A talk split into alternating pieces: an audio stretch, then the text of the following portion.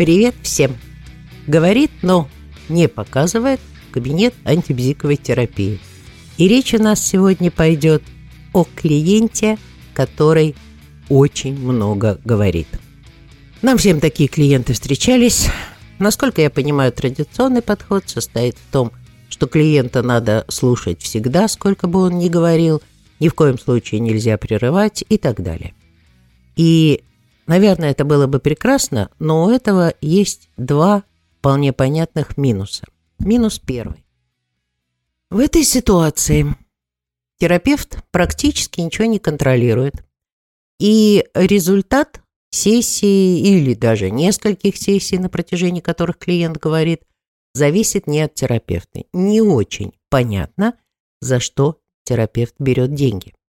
Ведь если мы исходим из того, что клиент приходит, чтобы изменить свою жизнь, из положения «меня не устраивает, как я живу», в положении «моя жизнь мне очень нравится», нужно сделать очень многое. Нужно понять, э, что именно в жизни не так, как будет так, как из состояния не так перейти в состояние так, что для этого нужно придумать, что начать э, делать по-другому, что перестать делать? И так далее. На все эти задачи времени, получается, не остается на первых сессиях, и клиент уходит в сущности с тем же, с чем пришел. И вторая проблема, известная всем еще со времен Перлза. В сущности, в таких ситуациях э, клиент всего-навсего опустошает э, свое мусорное ведро тем, чтобы потом можно было снова начать его наполнять всяческими своими неудовольствиями от жизни. И, конечно же, после таких сессий вполне возможно, что клиент будет испытывать некое облегчение. Ну, ведро-то опустошилось, хотя бы наполовину, но опустошилось. Но это будет всего лишь циклический сброс мусора. Кроме того, а давайте подумаем, зачем нам нужен вообще рассказ клиента? Ведь э, у выслушивания нами всего, что клиент говорит, есть вполне конкретная задача. На основании сказанного мы должны понять, что происходит с клиентом, не просто услышать запрос, вот как мне сказать жене, что у меня любовница, и я к ней ухожу, а понять, в чем состоят базовые личностные проблемы, с которыми в сущности мы и будем работать. Ну ведь не с решением же его конкретной жизненной ситуации, правда?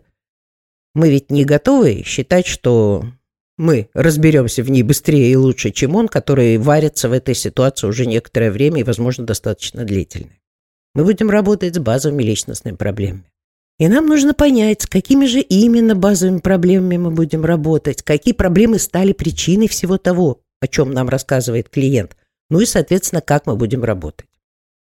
И если у нас есть свои способы сбора информации, то многочасовой рассказ клиента о всей его предыдущей жизни нам не нужен. Поэтому мы в метафорической психотерапии исходим из того, что рассказ клиента очень важно структурировать. Вы помните, что я говорила о двух задачах. Программа «Минимум» – это постараться уменьшить негативное влияние тараканов клиента на психотерапевтический процесс. И программа «Максимум» – получить от этих тараканов, соответственно, кучу всего необходимого для организации этого самого психотерапевтического процесса. И начнем мы, как ни странно, с программы «Максимум». Главная часть программы «Максимум» – это получение информации о клиенте из самого того факта, что он очень много говорит, и из того, как именно он это говорит.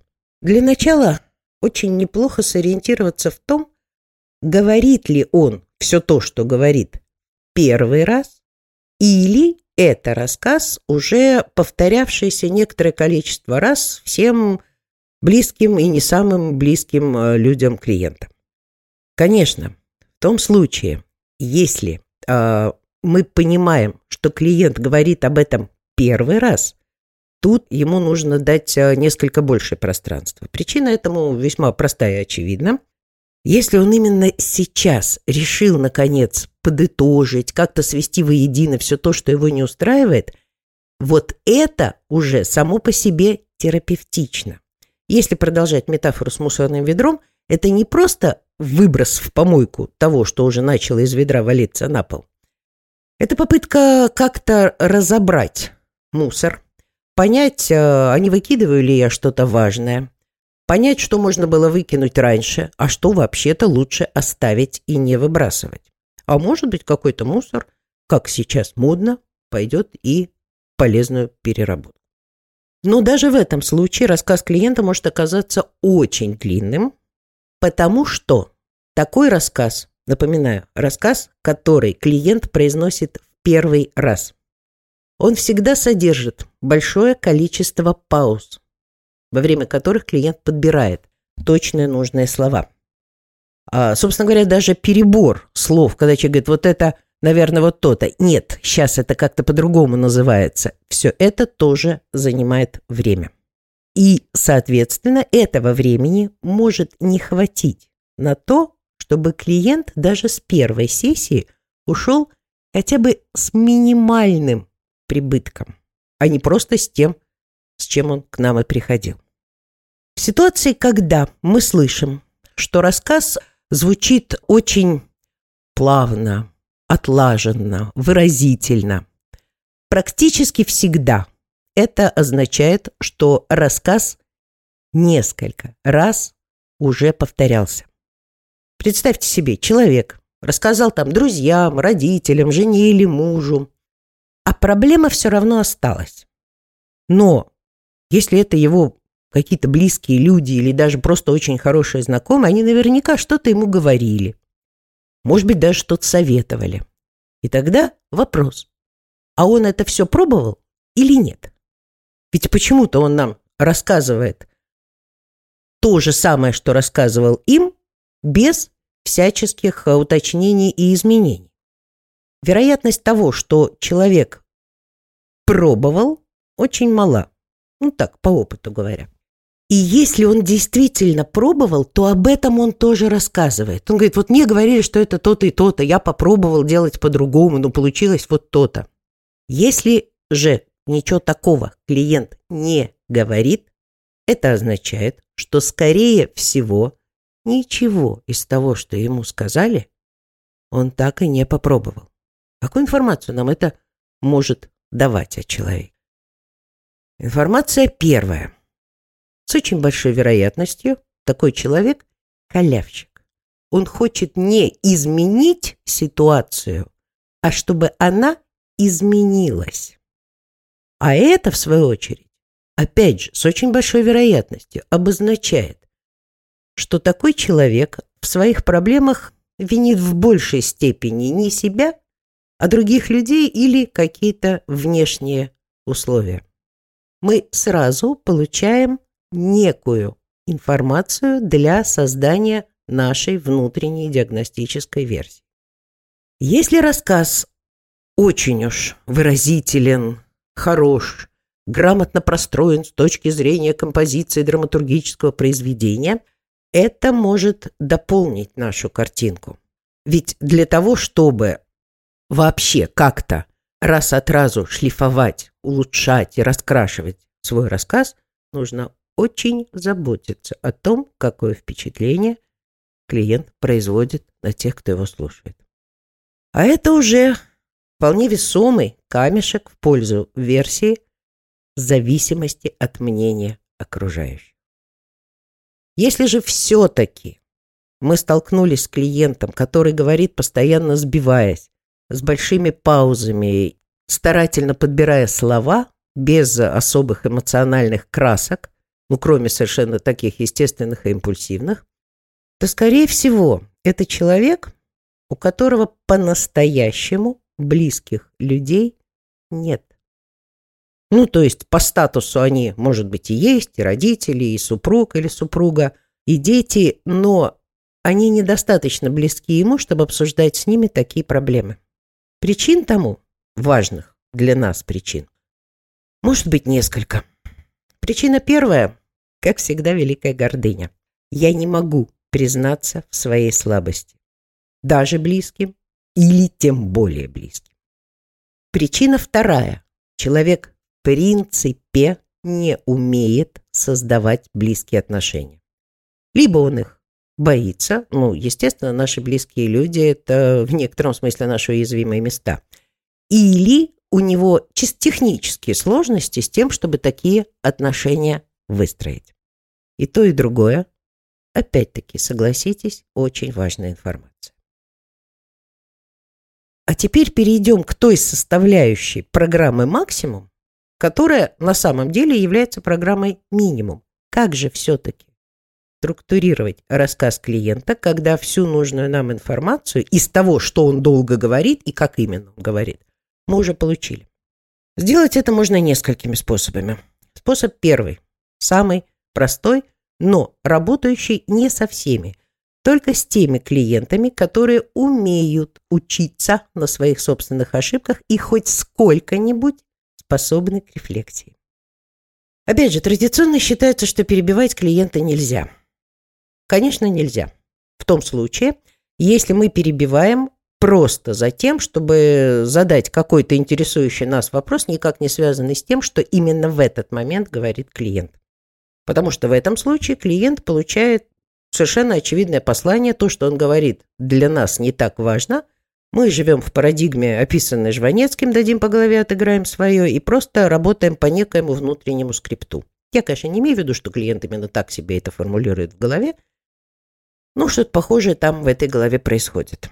Но перебивать клиента, чтобы уточнить то, что он прямо сейчас сказал, ну просто чтобы это не замылилось, не забылось, это вполне возможно, потому что таким образом мы передаем ему совершенно другое послание. Нам страшно интересно то, что ты говоришь. Настолько интересно, что для нас очень важно детализировать это. А значит, принципе, твоя жизнь нам интересна. Мы к ней чрезвычайно внимательны. Возможно, куда более внимательны, чем ты сам. И вот с таким посылом, согласитесь, прерывать клиента вовсе не будет такой уж бедой. И если мы в рассказ клиента регулярно вставляем такие уточняющие вопросы, тем самым мы показываем клиенту, что все-таки разговор структурируем мы. Конечно, для этого вопросы э, не должны быть такого типа, как «А что для вас значит это слово?» Нет, вопросы должны быть такими, чтобы на них клиент мог дать максимально короткий ответ. Ну, например, не «что вы чувствовали в тот момент?»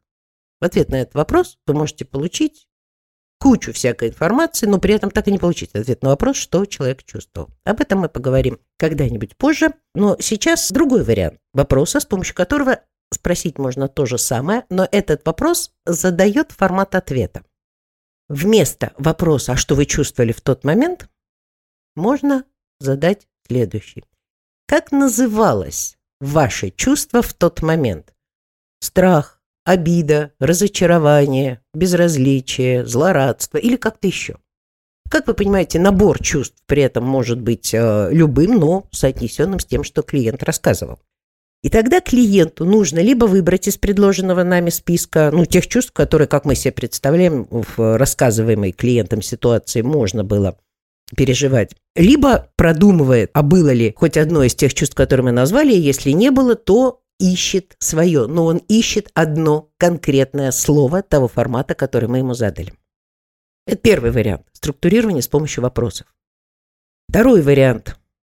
Собственно говоря, нам ничего не мешает проверить наше предположение по поводу того, а действительно ли он первый раз рассказывает. Все то, что рассказывает мы можем задать прямой вопрос. Правильно ли я понимаю, что вот всю эту историю вы уже какому-то количеству людей рассказывали? Если мы при этом получаем ответ «нет», хорошо, я поняла или я понял, я первый слушатель этого рассказа. Скажите, пожалуйста, вы хотите, чтобы сегодня я просто услышала или услышал все то, что вы хотите сказать? Или вы хотите что-то получить еще, что-то обсудить, выяснить мое мнение на этот счет и так далее. Если вам нужно просто рассказывать, ради бога. Но у нас с вами осталось там, допустим, 40 минут, тогда подумайте, что вам важно успеть рассказать за эти 40 минут, я буду слушать, это нетрудно. Но если вы хотите что-то еще получить, то опять же, держите в уме. У нас с вами осталось всего 40 минут.